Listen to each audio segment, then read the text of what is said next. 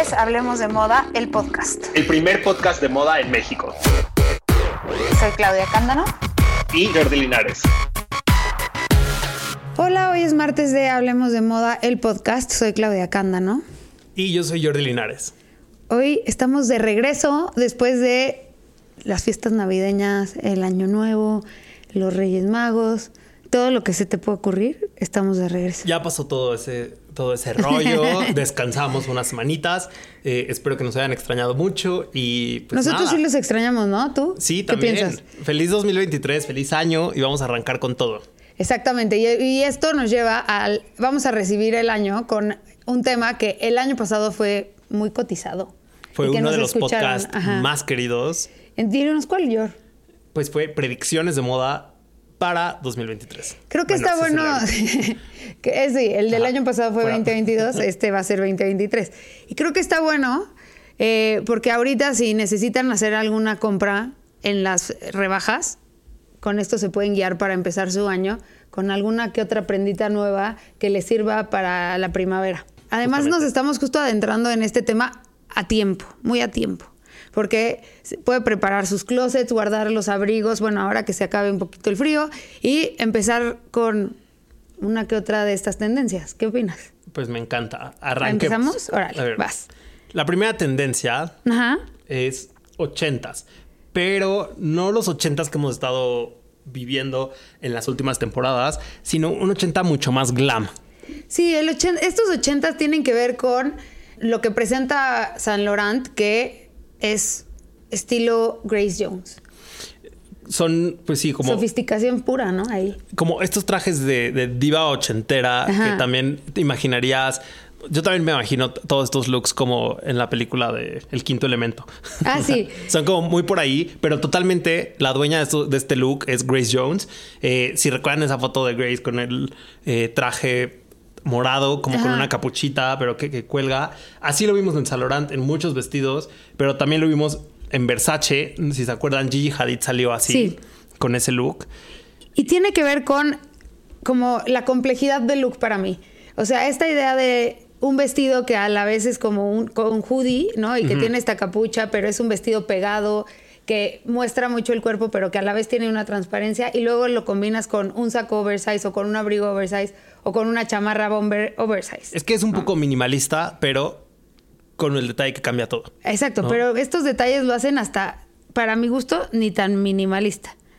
¿No? Es como un detalle ahí. Lo que decías de Versace tiene que ver con. También tiene sus core outs. O sea, Versace sí es un poco más simple, ¿no? Sí, pero justo tienes razón. O sea, es como un look que sí está complejo. Cuando te pones a verlo, ya es un look más complejo. Entonces, siento que por ahí viene un poco la tendencia para para 2023, como entrarle a este glam it up. Eh, al, ya lo habíamos hablado, el año pasado se trató mucho de regresar a los looks de fiesta, a los looks de salir, a, arreglarte un poco más después de la pandemia. Y creo que esta vez, otra vez, lo están llevando hacia allá los diseñadores, hacia el arreglarte, como retomar las tendencias donde nos quedamos. El sí, estaba de moda los 80s, pero el 80 más, más fachosito. Ahorita es retomarlo, pero elevarlo. Y eso no elimina estas siluetas que también tienen que ver con la parte fachosita que dices, ¿no? Que son las cosas, los sacos con mucha hombrera o la chamarra de piel oversize. Y esa, y a mí la bomber oversize que vimos también en Lorena Sarabia, por ejemplo, aquí en México, o bueno, que la vimos en San Laurent y que la habíamos visto ahí en repetidas ocasiones, siento que tiene este detalle como muy cool relajado, pero a la vez muy sofisticado, porque depende cómo te lo pongas. Y hay otra cosa que me gusta de los accesorios. Están de vuelta los bangles extremos, ¿no? O sea, como muchas pulseras de los dos lados que son bangles gruesos, o sea, que no son estas pulseras súper delgaditas, sino que son estos brazaletes chonchos. Sí, accesorizando muchísimo. Ajá, y que tienen como mucha, o sea, mucha fuerza. Y por ahí hemos hablado mucho de los, de los bodysuits y tal. Y me recuerda este look que usó ahorita hablando de San Laurent y tú que siempre hablas de los bodysuits. Me recordó este look de Hailey Bieber. Eh, es un bodysuit de flores pegado. De San Laurent. De San Laurent, ¿no? Es como esta onda que todo el tiempo te regresa como a esas referencias ochenteras. Sí, y ahorita también, justo pensándolo en línea con lo que decías de la chamarra con mucha hombrera, creo que una de las piezas clave que me parecen es como una sobrecamisa de piel oversized. Sí. Eh, que es justo para llevar en esta época de transición entre que todavía ni hace tanto calor, pero todavía está fresquecito. Sí. Las sobrecamisas se ven padrísimas y atrévanse como a combinarlas con algo más vestidor. Con un vestido se ve increíble. A mí esa, esa idea me encanta. El vestido pegado, largo, ¿no? También muy skims, ¿no? Sí. Y arriba una camisa amarrada, por ejemplo, o, o nada más suelta así, oversize. O, O hasta con una camisa de franela. ándale, que Jordi tanto me criticó en el 2022. Y también un bodysuit corto, o sea, como de biker, con una camisa Ah, oversize, encanta. se ve O con también. chamarrota. Ajá, y con tenis y calcetas, por ejemplo. Creo que esa es la manera en la que se pueden extraer todas estas referencias de las que estábamos hablando, de cómo llevarlo a algo más, Más usable. glamoroso. Creo que por ahí se puede. Más usable puede y ir. también sus, su versión glamorosa juntas, ¿no? Completamente. Y luego hay otra tendencia que, hablando de camisas, que nos gusta mucho, que son las camisas blancas reinterpretadas, ¿no? Uy, nos encanta. Vimos tantas camisas blancas reinterpretadas, Yor. Siento que eso pasa ahora con los clásicos, que siempre se están, están mutando a ya no ser tan clásicos, pero siempre parten de, de lo básico de, este, de esta prenda, ¿no? Sí, y es como tal cual el lienzo en blanco, una camisa en blanco, que eh, vimos en muchísimas marcas, como en Valentino, eh, con estas camisas de cuello de, de bote, o sea, como Sí. sin off the shoulder. eh, Bueno, hablando del bodysuit, en Prada hubo un bodysuit de camisa blanca. ajá, que parecía como pijamesco. Ajá. Pero tenía, o sea, puños, porque no es lo mismo una blusa que una camisa blanca. Lo que hace una camisa blanca es el cuello, los botones y los puños, ¿no? O sea, que sea camisa y que sea un clásico. Y estos, estas referencias de las que hablamos tienen eso- esos detalles. Ese bodysuit es pijamesco, pero a la vez tiene botones. formalidad. Tiene formalidad, exacto. También hemos platicado de una marca mexicana que nos gusta mucho aquí, que es Boyfriend Shirt, Ajá. que ellos se dedican a hacer camisas deconstruidas. Sí. Entonces, ellos traen este trend de hace muchísimo tiempo eh, que me han parecido siempre muy atemporales sus piezas justamente por esto. Y ahorita, 2023, es un año para comprarte sí o sí tu camisa de Boyfriend Shirt. Y la idea de estas camisas deconstruidas es justo lo que dice George, o que esté, o sea, una de boyfriend shirt que tiene los botones atrás y adelante, por ejemplo, o que se abre de un lado, o que tiene como otra sobrecamisa, ¿no?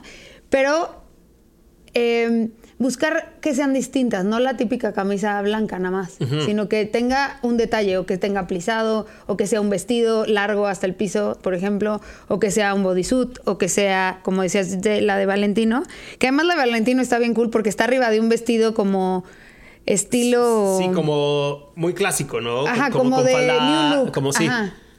Y yo creo que también ese, aquí el cómo lo llevas, si ya tienes una camisa blanca, styleala, juega con ella, eh, hazle cosas sobre tu look. Ajá. Así que puedes ponerte a jugar al stylist y lograr resultados interesantes. De acuerdo. Usen camisas en tallas que no son suyas, en tallas más grandes que se ven muy padres. abiertas, ¿no? Todo eso puede hacer que le des tu reinterpretación.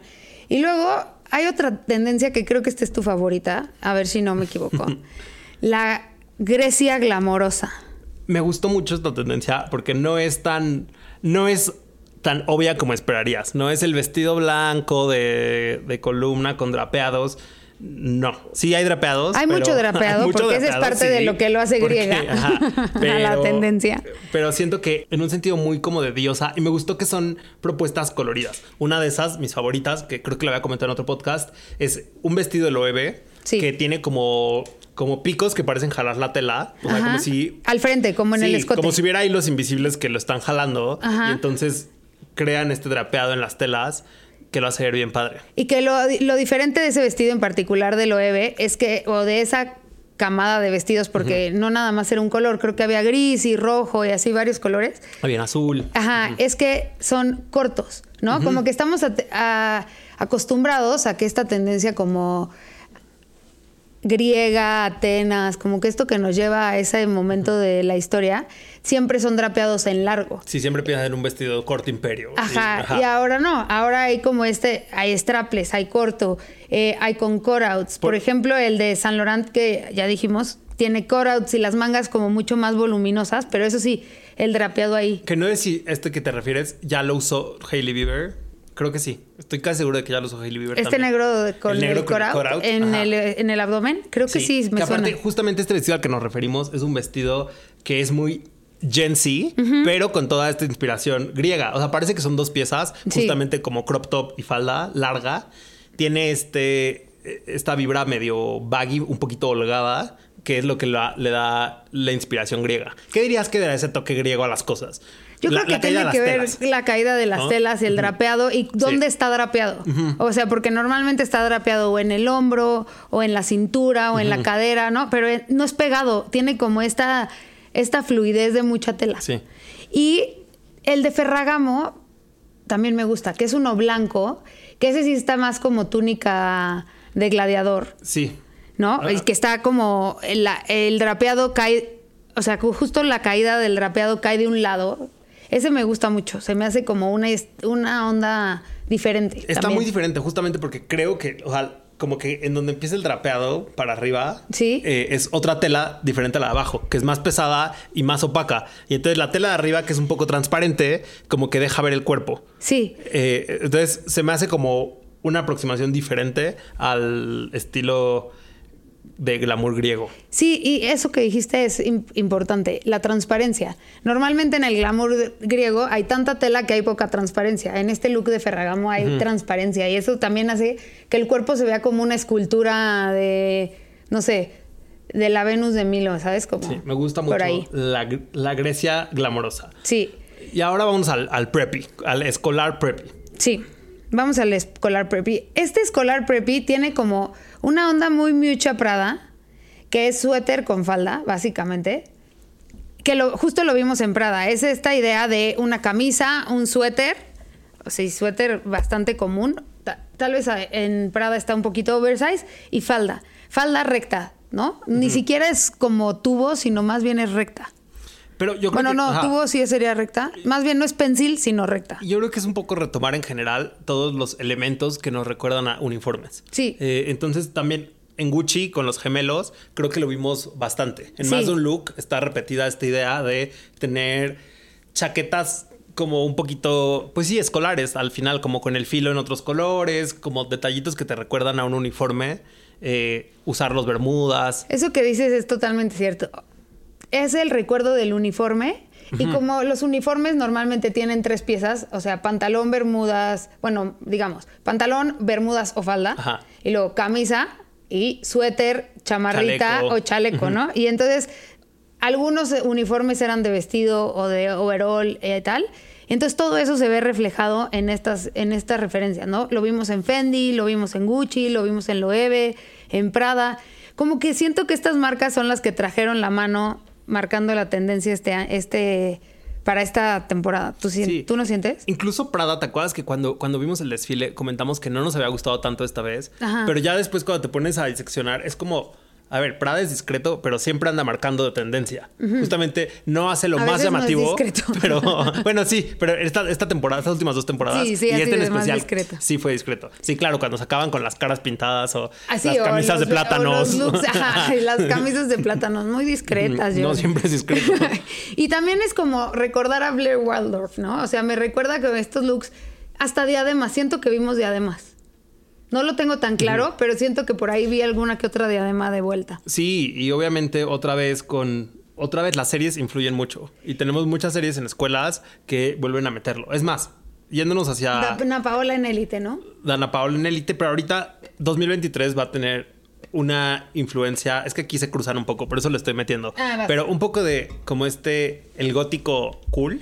Ajá. de- como la amiga de Daria, Ah, sí. que viene de Merlina. Sí. O sea, Merlina está creando a muchas personas con actitud Merlina, pero me llevó a esto el tema de los uniformes en Merlina. Sí, Que también son muy cuidados, que perfectamente esos uniformes los podrás ver en un runway. exacto. Nada más que Merlina, o sea, algo que tiene el prep. El preppy es que es más colorido, como más, o sea, no hay negro en el preppy. Sí, y no, lo que me este gusta es un preppy que- gótico. Ajá, de lo que dices es que ya se vuelve preppy, pero en cortes y tal, pero todo negro. Y también tiene on- mucha onda. También tiene que ver, o sea, también tenemos una tendencia muy fuerte que se, tenemos, ¿qué tal? Existe una tendencia muy fuerte que es acuarela, como estos detalles pasamos de la maestra a lo que enseña la maestra. a la acuarela que tiene que ver con estos looks, que todo el estampado está como con esas orillitas que se marca más en donde cae el agua del, de la acuarela, donde pones primero el pincel y luego se dis- difumina, ya sabes. Sí, yo creo que ya es la evolución del tie-dye. Es la evolución del tie-dye, pero esto es 100% acuare- a- acuareloso. Y- y... cómo van de... O sea, cómo se difumina como entre... Este... Como los colores de un atardecer, por ejemplo. Que van de naranja a negro. Y que aquí sí ya es una técnica mucho más compleja. Sí. O sea, digo, no es por minimizar el tie-dye, pero en este caso se trabajan los textiles como con técnicas muy específicas para lograr este efecto acuarela y estas transiciones de color en degradé que son más caras de producir, de hecho. Sí. O sea, y tienen, y me gusta porque empiezan como en un degradado, pero hay unos vestidos que tienen como cola y, se- y, el, se- y el degradado se modifica. O sea, como que no sigue en, en la difusión del color, sino que de pronto vuelve a empezar el color. Ajá. por ejemplo, cool. en Courrèges lo vimos Ajá. bastante. Ese look- hay un look de Courage que me parece increíble, que es como un atardecer tal cual, ¿no? Tal cual es un atardecer. Eh, en Ferragamo, que lo vimos mucho, la inspiración para, de Maximilian Davis eran los colores del cielo. Entonces, de pronto hay amanecer, atardecer, el mediodía. Y en Paco Rabanne me gusta que es como, yo lo veo acuarela, pero más óleo, porque es como más sólido el color, no tan acuoso, ¿no? Y también se ve bien cool. O en Marnie también hay un look por ahí. Que siento que Marnie nos tiene más acostumbrados a estos juegos de color. Ajá. Pero ahorita pero está Ferragamo justo pon tú bien no. en tendencia. Ajá. ¿No? Y bueno, de ahí nos vamos a. Esta, esta me gusta, pero me conflictúa. El ¿Las back in time. chamarritas? No, Ah, el no. back in time, el back in time, que es como un victoriano. Como esta par- la parte, el undergarment de, o sea, la parte de adentro de un vestido victoriano, ¿no? Que era estas crinolinas. Por ejemplo, en Dior hay muchos looks de esta tendencia como que es victoriana, pero y entonces son como de encaje, pero parece que tienes como la forma del vestido con mucha cadera y luego muy pegado de arriba. Sí. ¿no? Y entonces así ya empiezo a sentir ansiedad de que muy pegado Que de es un arriba. poco como el look lencero, pero el look lencero de hace antes. 300 años. Exacto, el look de encero Y- victoriano. Y yo creo que uno de los de las personas que más lo ha puesto ahí, y no, o sea, no, no es de los grandes nombres de la moda todavía, pero Harris Reed. Eh, Sí. Harris Reed ha hecho todo su trabajo como esta continua exploración de las crinolinas, de las faldas. Eh, vimos a Harry Styles en una portada con esa falda. Eh, creo que él ha sido muy constante en ese tema y que ahorita lo vimos explotar en, en otras marcas. Sí, te digo, esto que vimos en Dior a mí me parece, me sorprendió. En Dior estaba muy cool, por Sí, ejemplo. Y porque además es como, otra vez, hablar de la, esta revolución de la ropa femeni- de fe- femenina, pero desde otro punto de vista, ¿no? Porque es como que pensarías, ese look no está revolucionario, al contrario, te lleva 300 años atrás, pero no. Sí lo está porque es la parte de adentro del vestido, no la parte de afuera. O sea, es un look lencero con una estética antigua, ¿no? Que eso se me hace que está buenas. Me gusta. Me gusta también. ¿Qué más, Yor? Ahora vamos a la chamarrita. La chamarrita, me encanta Es la chamarrita. Me da risa la chamarrita a mí también, porque mi roomie me molesta con una chamarra que me, que me mandé a hacer. Bueno, tengo dos. Justo me compré un suéter chiquito, crop, Ajá. y una chamarra que Mi hice. me molesta. que hice en la Custom House de Levi's y la hice crop también. Pero Ah, entonces él me molesta y me dice que es mi torerita. Sí, es que sí es como una torerita. entonces sí, justo me quedé pensando eso. El, las chamarras chiquitas es el regreso de la torerita. Es el regreso de la torerita de, de diferente manera, porque las chamarras chiquitas puede ser hasta una puffer jacket, o sea, puede ser Ajá. choncha pero corta. O puede ser de, de piel pero corta. ¿Y o sabes sea, todo corto, sabes como a la costilla. cool? Yo, en los sacos. Me Sí, encantan en los sacos se ven cropsitos. perros, Ahí sí. se ve muy cool. Y me gusta cuando se ve que está como recortado. ¿Ves este, mm, este look que usó Kourtney Kardashian en, el- en la Met Gala el año pasado?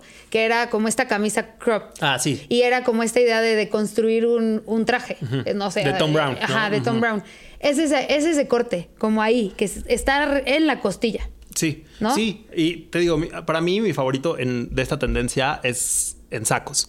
Sí, me Hay, gusta hay en una marca mexicana que se llama Amistad que hace mucho eso. Justamente todas sus piezas son únicas porque la hace con upcycle, upcycling. Entonces todos los sacos están intervenidos y hay varios cortitos que se ven muy cool. También vi, creo que en Abre Studio, unos, unos sacos cortos. Sí, échenle ojo, busquen marcas mexicanas cuando estén haciendo su canasta de básicos para 2023, porque hay moda mexicana bien padre. Y si no se quieren comprar, róbenle el saco a su papá, uno que ya no use, y córtenlo. Háganlo Nada más que ustedes. córtenlo con alguien. O sea, háganlo ustedes, pero con mucho cuidado para que no quede mal cortado, porque entonces ya se fregó el saco, ¿no? Hay que hacerlo muy derechito. Si lo pueden llevar a un sastre también. En Copernic, que está muy hot, vimos una como más esta onda, pero en gabardina corta. Eso me gustó. Que era, es, es gabar- gabardina, no tanto saco. ¿Qué más, Yor?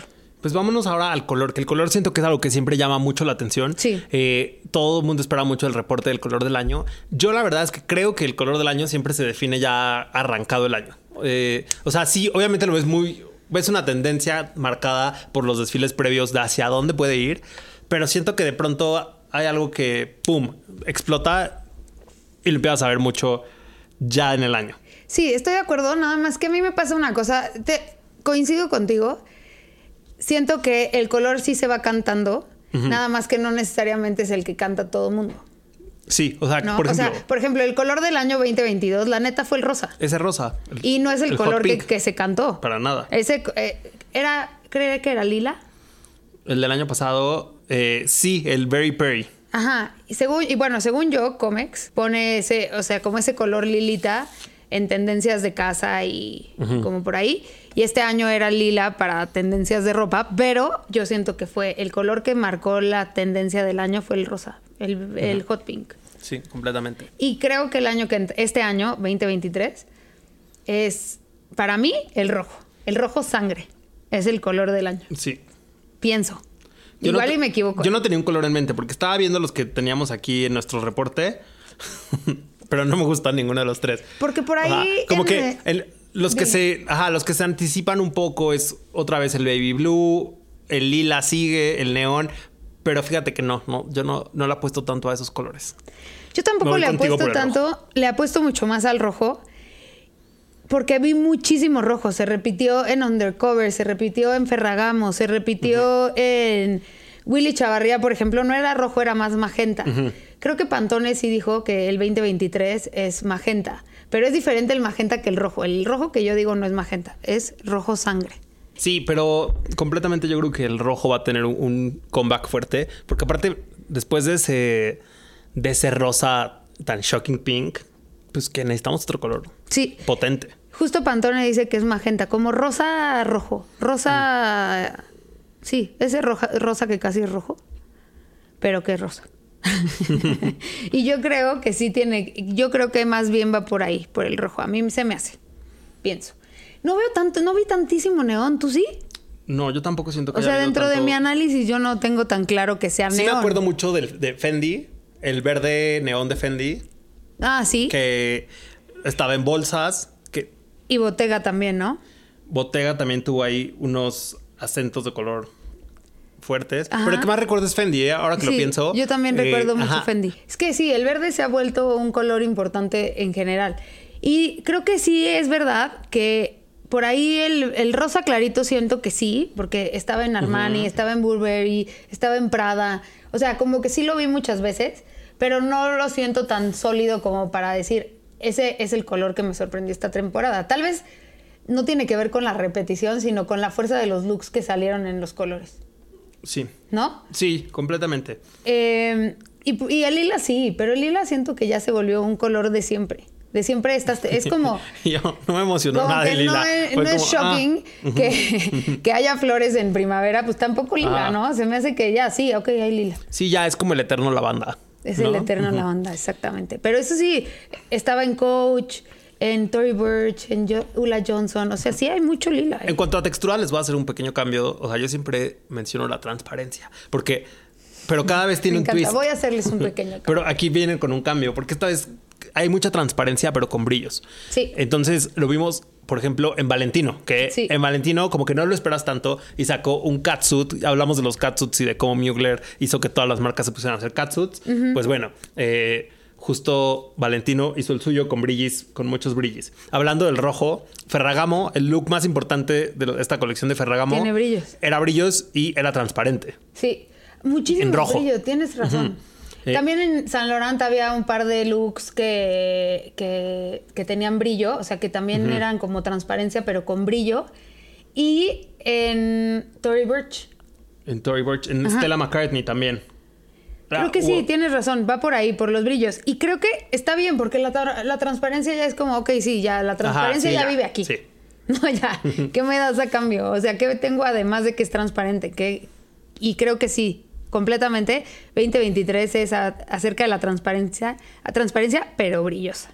También en términos de textura hay una fuerte que son los flecos, ¿no? Es que es entre flecos, crochet, borlas, es una mezcla de todo junto. Sí, me gusta mucho. Y por ahí creo que, bueno, eh, Frank Cancino en su, en su colección pasada, Spring Summer Spring 2022, Summer. perdóname. La que tenía presentó en Mérida. Ajá, no, la que presentó en México, Ah. en la Casa del Lago. Ujú. Tenía mucho, muchos flecos, tiene unos looks bien padres con flecos. Y, bueno, otro fuerte es el crochet. O sea, el crochet, a mí sobre todo me gusta lo que salió en Hermès de crochet, Isabel Marant, Marin Serré, Princess Cooler, se me hacen los más cool en términos de crochet. Porque es como justo un crochet muy elevado. ¿no? Sí. Es como muy fino. No tan hippie. Ajá. Ajá. Me gusta. Otro de los textiles clave Ajá. es el cuero. 100%. O sea, sobre todo en este momento que todas las marcas están como muy, muy pilas desarrollando cueros veganos. Sí. Eh, entonces siento que está padre porque todos están entrando a esta onda de, a ver, queremos ser sustentables, queremos probar estos nuevos textiles. Entonces está viendo un boom de cuero y particularmente mucho cuero vegano Sí. eh, que se está viendo en todo, en tops, en pantalones, en... Yo me acuerdo, hace unos años todavía era muy difícil de encontrar pantalones como de cuero para hombres, como, o sea, pues no, no lo encontrabas tan en tiendas mainstream. Y ahorita siento que ya todos tienen. Sí, ha vuelto. El cuero se. Es que lo que le pasa al cuero, desde mi punto de vista, es que tiene como un boom muy fuerte y después muere unos años, pero gacho. O sea, de que si tenías unos pantalones de cuero, guárdalos porque no. O sea, te los pones y la gente es como de, ¿what? Creo que también es verdad que el cuero se volvió un pantalón muy de salir. O sea, que todo el mundo se ponía pantalones de cuero para salir. Entonces, la gente que, su- que sale normalmente se pone pantalón de cuero.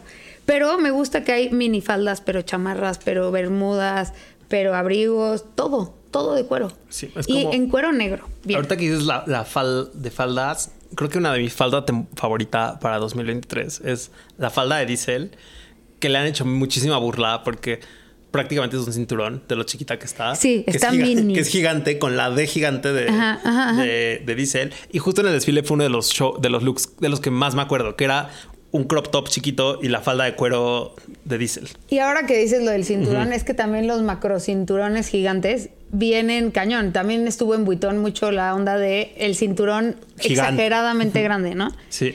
Y llevamos muchos años con el cinturón grande, pero esto ya es como un cinturón faja, un cinturón falda, un cinturón, o sea, tiene más tela que un cinturón o más piel que un cinturón, pero no, Pero no tanta como una falda. como una falda, exactamente. Y ya para, o sea, pa- para darle cierre, que ya se nos está acabando el tiempo, eh, hablemos de Ay, ya nos están hasta tocando el, una alarma. una alarma, oigan, de cálmense. la tendencia cargo, eh, que me gusta sobre todo en falda. Porque ya no es, o sea, no es tu clásico cargo en pantalones Ajá. o en shorts chiquitos. Ajá. Que me gustan shorts chiquitos porque contrasta mucho como los bolsillos gigantes con short chico. Y esto tiene que ver también con el cuero, porque hay muchas faldas, o sea, por ejemplo, en Miu Miu y en Vuitton estaban estas faldas que, tiene, que son de cuero, pero con este lado cargo. Y lo que es importante es que son unos bolsillos, sí como en los pantalones cargo, pero más exagerados, porque son como este, pequeños saquitos, ¿no? O sea, como que cuelga ahí un- una bolsa. No nada más es la bolsa pegada a la pierna, ya un sino que poquito salido. Sale. O sí. sea, tiene como relieve, ¿no? Y es para que metas tus manos. Y te digo, había en Miu Miu, en Louis Vuitton, en Stella McCartney, también en la colección de Francisco Cancino lo vimos. Me fascina esa idea de las bolsas por fuera, ¿eh? Se me hace bien cool. Está bien padre. Me urge la falda de Miu Miu. Y eh, las flores 3D. Ah, las flores 3D como estos sacos de Dior con maxiflor, ¿no? Ajá, la- o el vestido de Loewe con la flor al Ah, frente. claro, con la flor gigantísima. Gigante. Sí. O, sí, o sea, las flores estuvieron a tope. O estos vestidos que están todos hechos de flores 3D. como tipo Bottega Veneta y Off-White, que tenían, que todo el vestido tiene como una textura así, que parecen pétalos de flores. Me encanta. Eso y me gustó. Y también me parece como muy Carrie Bradshaw, que ella Ajá. siempre tra- traía, uno de sus elementos era como la flor gigante en el hombro. 100%. ¿Cuál es tu tendencia favorita, George, para este, para esto de estas predicciones? Fíjate que me gusta la torerita, pero en saco. Torerita saco a Sí, ti. las de Gucci me gustaron mucho. Ah, ok, muy bien. A mí, ay, las de Gucci, no pide nada el muchacho. A mí la... Es que tengo dos. ¿Cuál es ahora? La och- ¿Cuál es ahora? La ochentera Grace Jones. Me gusta mucho. O sea, me urge una bomber jacket de piel. Es lo que más añoro este año. Ya, solo voy a decir esa, fíjate, para que veas. Pues ya está. Yor, ¿en dónde nos Ay, no van se a olviden de seguir? seguirnos en Instagram como arroba hablemos de moda 1, arroba el guion bajo México, arroba Jordi L. Rivas y Arroba Candano Clau. Gracias, bye. go. Esto es Hablemos de Moda, el podcast. el primer podcast de moda en México. Soy Claudia Cándano.